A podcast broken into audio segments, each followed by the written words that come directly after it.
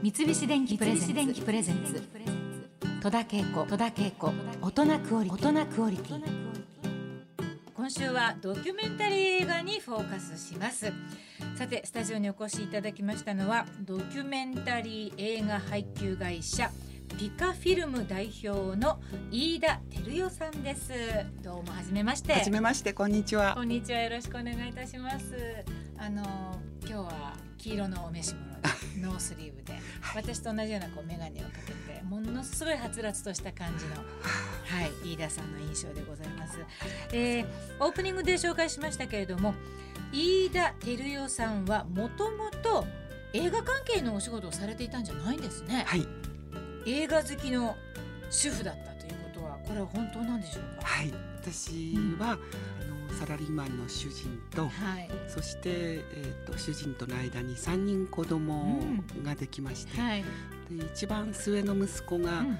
あの生まれて2歳ぐらいの時に分かったんですが、え重度知的障害を持って生まれてまいりました、えはい、い、ろいろ悩んだ時期があるんですが、うん。えー、とそんな彼を育てていく中で、はい。あの今とても映画監督としても著名で、写真家として大活躍のはい。本橋誠一さんに福祉関係のことでお会いする機会があったんですね、はい。彼も子育て中でしたから、はい。親同士の悩みみたいのも話し合う時があって、うん。私がこの映画祭立ち上げるきっかけとなった伊勢真一監督の,、はい。あの初作品なんですがはい「なおちゃん」という1995年作品ですね、伊勢真一監督の「なおちゃん」という映画があって、はい。これはどういった映画なんですか？えっと、監督のお姉さんの娘はい。知的障害と転換を持つはい。あの姪っ子さんがうん。授かって、うん。そのなおちゃんっていう姪っ子うのん。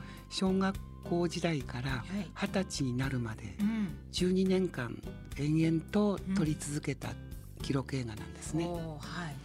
でこれがあの本橋誠一さんの目に留まってはい素晴らしかったと。うん。でうちの息子のことをとっても心配してくれてたうん。で,、で飯田さんぜひあの映画見に行ってくださいはい。と本橋誠一さんから試写会場いただいたんですうん。ね。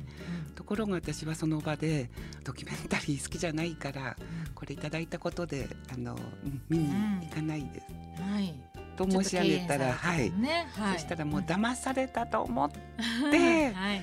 行ってみて。うんじゃあしょうがないからっていうんで重い腰を上げてやっと見に行きました、うん。はい。そうしましたらもう私が抱いてたドキュメンタリー映画のイメージを、あの見事覆してくれて、で重い暗いというよりも、うん。うん。本当に会場もう笑い声がはい。もう時々渦のように起こったり。で終わった後は本当私も、あの拍手したい、うん。もう息子の将来がなんかちょっと垣間見えたようなうん。大きな力をその映画からいただけたんですね。はあそうですか。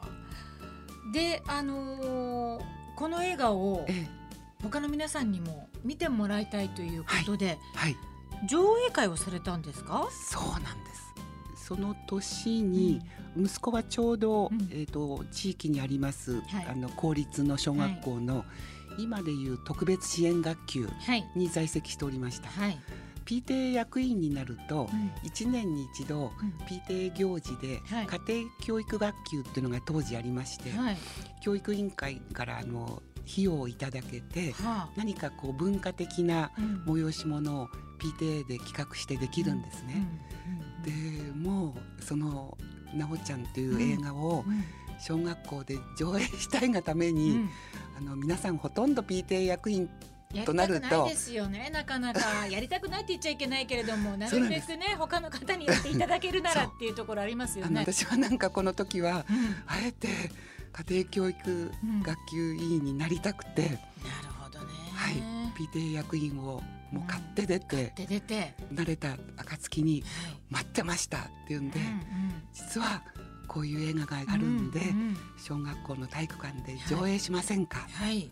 という、うん。はい、ことで皆さんうん。賛成してくださって、はい。1年後に体育館で上映しまし。上映したたんですね、はすごいですね。はい。それでいかがでしたか？その時の皆さんの反響というか、もう思ってもないうん数えきれないアンケートが来て。でそれは普通学級の健常者のお母様のが数が多いですから、はいはい。もうほとんど普通学級のお母様からのアンケートで、うんものすごい未だに忘れられない内容ばっかりだったんです。うんでずっと障害あるはい。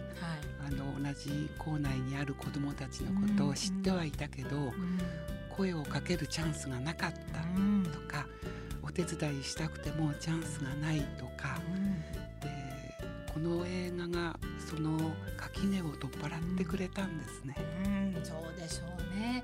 そういうことが分かってえ皆さんも嬉しかったと思うし、はい。素晴らしい出会いだったんじゃないかなというふうに思うんですけれども。はい。で今度あの息子さんがあの小学校卒業しちゃうとえいよいよもう PTM 卒業で上映。会もできなくなってしまうわけですよね。もともとはい。この体育館で上映するもう何年も前から、はい。地元に下高井戸シネマという、はあは下高井戸にね。はい。東京の下高井戸というところで、はい。はい。駅前にミニシアターがあって、はい。私そこのプログラムが大好きではあは自転車でしょっちゅう見に行ってたんですあ、ね。へえ顔なじみだった、うん。あの支配人さんかなと最初思ってたんですけど、はい、はい彼が社長さんだったんですね。うんはい、で実はあのこうこうこういうものですがドキュメンタリー映画とかうん。うんここでできませんか、はい、っていうことを、うん。うん直接はい。お話しされたのはね。い、でもうん顔顔は知ってたんです、はいはいはい。私も常連でしたから、はい、向こうもすごくびっくりしてう、ん。もうちょうどタイムリーにうん私がそのお願いをする前の年に大手の配給会社のうんヘラルドという会社はい、が大、きい会社です。はい。はい撤退してうんその社長さんが個人でうん買い取ったんです。だから個人のの映画館の映画化になってたね。時ななんです。はいはいはい。ちょうどその時だったんです。うんうんだからきっと1年前だったら大きな会社ですから、はい。こんな主婦のおばちゃんが、うん。いやいや。あの下駄履きでお願いに行ってもご無理がだったんでしょうけど社長さんが本当地域密着型で地元の人たちのリクエストもプログラムにするぐらいの方でしたからじゃあちょっとやってみましょうか。ということで、うん。とんとん拍子でうん。話が決まって、うん。これがはい。優れたドキュメンタリー映画を見る会というはい。毎年4月に下高井戸シネマで。これ何年になりますか？もう。今年でちょうど足掛け20年。ああそうですか、はまあまだまだ私たち全然このこと存じ上げなくて。まあ今年は4月終わってしまったけどまた来年もねはい、4月は下高井戸で。いやもうでも下高井戸シネマではではやれないもうあの社長さんも代替わりなさなるほど。ってまたなじゃあ次にどこかねやっていただけるところがはい。あればというよはい。で今年の春に行われたこの映画祭では何本の作品が上映されていたんでしょうか？今年は本当にちょうど節目の年だったしはい。下高井戸シネマではファイナルになるんではい。1週間でもう15本一気上映っていうのでうん。もうエネルギッシュにうんうん。上映会開きました。そうですか、はこの写真だけなんですけどもうすごく雰囲気のある写真ばっかりがねはい。並んでいるわけですけれども、まあ、普通の主婦から映画祭を立ち上げられるっていうのも驚きなんですけれどもさて仲間と一緒にドキュメンタリー映画の上映会をはじめ映画祭となったお話を伺いましたけれども飯田照代さんはさらにですねご主人と一緒にピカフィルムを立ち上げられます。すごいですねの映画界のこと知らなくて飯田さんあのドキュメンタリー映画祭やってるんでしたらぜうんひうん。山形で2年に一度あの開催されてる山形国際ドキュメンタリー映画祭っていうのがあるんですね。はあはい、もうあの私のようなうん。本当に素人が行くようなところではないと思ってましたけど、はい。周りからのご覧になったらいかがですかっていう強い勧めがあってはい。行きました。えでもう素晴らしくて、えうん。世界各国の素晴らしい作品ばっかり上映してくれますから、はい。そんな中はい。6年前ですね、はい。の山形国際ドキュメンタリー映画祭で、はい。えっと、スペインのバルセロナからはい。あの若手の女流監督のはい。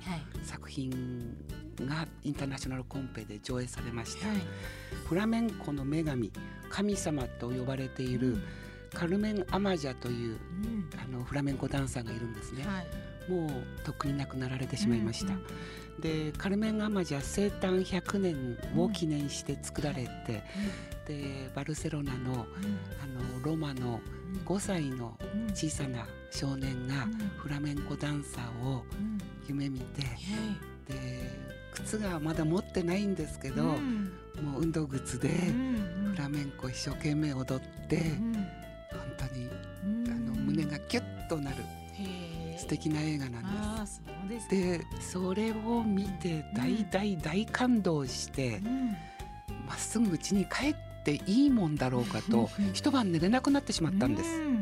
これは何か運命的な出会いうん。だと思えるほどはいまあ、私も思い込みが強いですけど感動してしまったんですね。はいその映画を何としても日本で上映したいという気持ちがうん。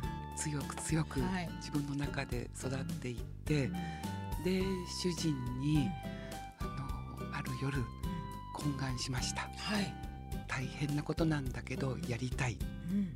そうしましたらあの主人はそこまで真剣に考えたんだったらやればっていうんではい。あの OK 出してくれたんですうね。ん。で初めて山形あの映画祭初のスペインの映画をええ。日本に配給することになりました。おーそうそれはすごいいいことなんだと思うんですけれども、私あの10年前からドキュメンタリー映画をやりながらフラメンコダンスですね、はいはい。があの趣味となりまして、ねえやってらっしゃるんですね。週に1回、はい、へで、はいそのフラメンコにはまったきっかけというのが、うんうんええ。初めてのスペイン旅行が、はグラナダ・サクロモンテというフラメンコの聖地と呼ばれる場所だったこともきっかけですし、うん私のもう何十年来の友達が、うん。あなたねすごくフラメンコ絶対合ってるから、うん。ちょっと一回習いに行ってみればってことをうん。よく言われたんです。あそうなんですか。でそれがちょっと頭の片隅にあって、それとグラナダに行って本場のフラメンコとうん。もう見た時からうん。もうバツッと合致しまして、うん。でもう帰ってきてからすぐ始めましそんなこともあって、た。はい。そしてまたそれがすごいご縁があったっていうことですよね。はい。三菱電機プレゼンツ。戸田恵子。戸田恵子。大人クオリティ